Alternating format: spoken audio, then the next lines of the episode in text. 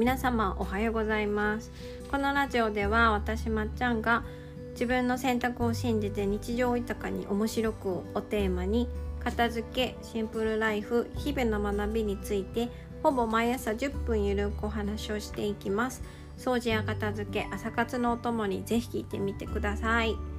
あの一昨日ぐらいから急に寒くなったような印象を受けましてあの長袖を着てますけれども皆さんは、え体調崩されてませんかね？なんかこういった気温が変わる時ってねあの体調崩される方多いと思いますのであの体冷やさないように気をつけてください。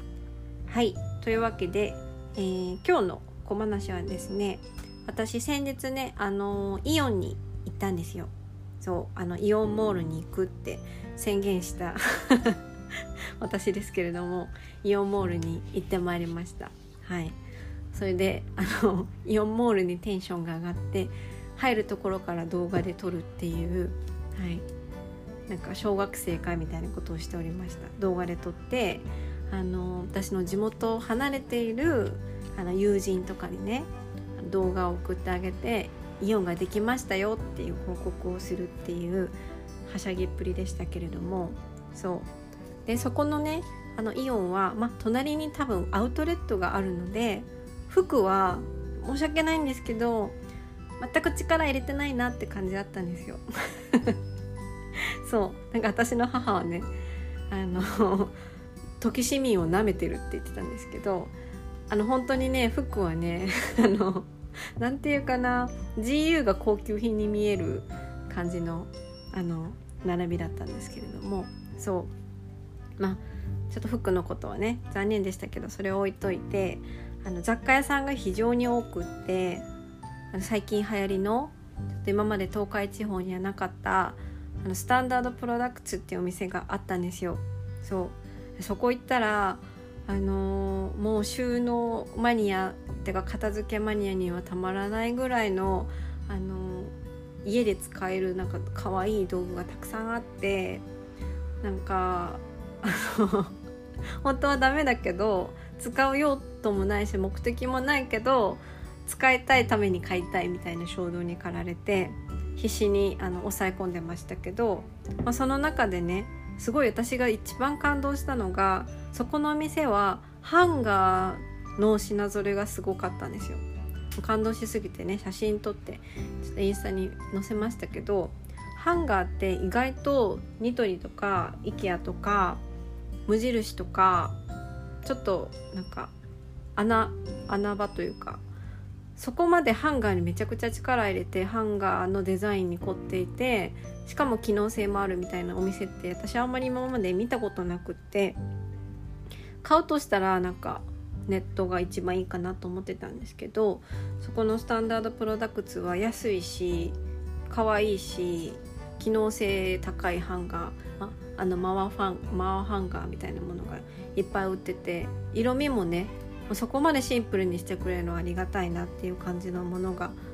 たくさん売っててハンガーがね。そう。あのもしハンガーに悩まれる方いたら近くにスタンダードプロダクツがあったら見に行ってほしいなと思いました。はい。というわけで今日の小話とちょっと話つながってるんですけど今日のテーマは、えー、見た目を侮ってはいけないというお話をします。はい。まあね、人は見た目で判断するってよく言いますけどあので見た目の情報量ってものすごく、まあ、人間にとってねあの大きいんですよ。そうあの1秒間、まあ、いわゆる瞬間の情報量瞬間情報量みたいなものは目から入ってくるものが80%でもうなんかほぼほぼ視界なんですよね。そうだから日常生活で家の中で暮らしていてこう一瞬目に入ったりする、うん、別に1時間眺めたりしないけどものの1秒2秒毎日目に入ってくるお部屋の情報量っていうのはすごいものだと思うんですよ。毎日ですよねきっと部屋の中で見るのは。そうだからやっぱり部屋のちょっとしたものの見た目を整えてあげる見た目を自分の好きなように整えてあげるっていうのは自分の日常生活の豊かさとか幸せ度ハッピー度 ハッピー度をね上げるのには一番手軽な方法なんですよね。そうであの人間の感覚っていうのはあの五感っていうぐらい大雑把に言うと5個あるんですよ。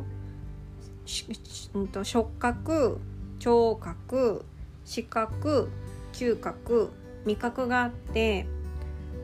あの感覚のね優先順位度っていうのが実はあるんですけど五感には優先順位度は今言った順番で触覚が最初に来て聴覚視覚嗅覚味覚っていう順番なんですよ。うん、で部屋にいてこうちらっと物を見渡したり部屋を見渡したりする時ってだいい手に何も持ってなかったりとか、あのー、そこまでものすごく近くで人が 騒いでる状態でなければ触覚とか聴覚を使われてない状態状態なのでこの中の優先順位で言うとやっぱ視覚がね一番最初に来て視覚の情報がすごい入ってくるんですよね。そう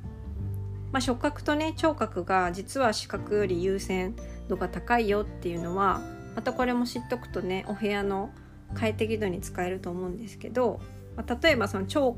聴覚を刺激するようななんか不快な音とかが常に響くようなお部屋だったりとかそうあのうるさいなって思う環境だとなかなかあの落ち着かないのでそうあのやっぱ聴覚とか触覚も大事になってくるんですけど、まあ、視覚がね一番人間がこうなんだ介入できるというか改善することが、うん、できることだと思うのでやっぱ見た目視覚情報っていうのを日常生活の中で自分の好きなように作り上げていくっていうことはあの侮ってはいけないんですよね。そうものすごく情報量が多いので目から入ってくる情報量が。なのであの例えばですけど、うんとクローゼットの見た目その服をかけてるクローゼットの見た目を整えるっていうのは多分聞いたことあると思うんですけどこれってなんか整えると綺麗だからいいよねぐらいのレベルじゃなくって本当に日常の中の幸せ度がなんか騙されたって思うぐらい上がるんですよ。そう。私もそんなに見た目をねもともとすごい気にするほど几帳面な方ではなかったのでなんかそんな変わるかいと思いながらやってたんですけどすごい変わるんですよね。で具体的に何をするかっていうと服の色を揃える。黒い服は黒い服で揃える。もしくは服の高さを揃える、うん、私だったら右利きなのであの、一番左が重い服とか長い服で右が軽い服とか短い服の方が心地よいと感じるからそういった順番に並べたりとか季節ごとにね揃えたりとか何かしら何かのルールに従った揃え方をしてるんですよクローゼットの中は。そうで見た目を揃える時にすごい簡単なコツが一つあるんですけどハンガーをねちゃんと自分でこだわってってあの揃えてあげるとものすごくクローゼットの見た目がね整います。なんでかっていうとハンガーを揃えると横から見た時の服の幅が一緒になるのと服のその高さもね下じゃなくて服の上の高さもねきっちり揃うんですよ。すごく綺麗で気持ちがいいんですよね。よくお店とか行った時にお店って一つのお店で共通のハンガーを使ってるからなんかあれだけ服がなんかセレクトショップとかだと服バラバラですけどデザインとか色とか。それでもこう統一感があるのはやっぱりハンガーが揃っているからなんですよね。そう。なのであんまりハンガーって皆さん気に留めないと思うしハンガーごときにお金を出すのはって思うかもしれないんですけどちゃんと自分であの機能面も考えて自分で揃えたものを買って使うとまさかのハンガーまで愛着が 湧きますしあのクローゼットの見た目もすごく綺麗になるし機能のいいハンガーを使うと服もなんか跡がつきにくかったりとか落ちなかったりとかちょっとしたストレスがねなくなるので一石三鳥ぐらいなんですよ。そんなに高くないですしねハンガーって。そうスタンダードプロダクツだと多分1本100円ぐらいで売ってたから。うん。なので皆さんあんまり気に留めないですけどハンガーまで好きなものをちゃんと使ってあのクローゼットの中をねすごいあの幸せな空間にしてあげると本当に暮らしの中のね一瞬一瞬が幸せになります。はいあの私に英語で片付けをするあのレッスンをしてくれたあの純子さんっていう英語の先生 英語の先生英語のコーチングをしてらっしゃる方がいらっしゃるんですけどなんかその方がね純子さんはポッドキャストやってて純子さんもあの私がその英語で片付けをするあの練習相手になってくれたから一応ねあのその片付けとはみたいなのを学ばれたんですよ。そうそれであの彼女のポッドキャストであのクローゼットの見た目を揃えたらすごいテンションが上がったっていう話をされてたりなんか冷蔵庫も なんか見た目を整えたんですってちょっと離れてたからその冷蔵庫がある部屋から彼女は2拠点生活しててイギリスとアメリカをこう、ま、股にかけて生活されてたので、まあ、今はイギリスですけどその冷蔵庫の中身を一掃した時があってそしたらすごい冷蔵庫もクローゼットみたいにあの綺麗ですごいあの ときめいたって言ってたから冷蔵庫さえもなんかそんな見た目をときめかせることができるならあのクローゼットも必ず皆さん見た目を揃えたりとかねなんか順番があるようなものにしたらすごい気持ちがいいものになるのであのぜひぜひやってみてください。はいその純子さんのねあの実際にやってみた時の 感想をねポッドキャストで話してるのでそこのねあの彼女のポッドキャストも聞けるようにあの URL を概要欄に載せておきますのでもしよかったら聞いてみてください。はい。あの私のねその英語の先生なんですけど MBA を MBA って日本語で言うとなんだろう。なんかあのすごい勉強されるんですよ。大学院大学院かなあれ。そう。いまいちよく分かってないみたいな。でも MBAMBA って言いますもんね。きっとすごいとこなんだなんだと思うんですけどそこでねお勉強をされるのであのそういったものが興味ある方もね聞いていただけたらなと思います。はい。というわけで載せておきますね。彼女のポッドキャストの URL 概要欄に載せておくのでよかったら聞いてください。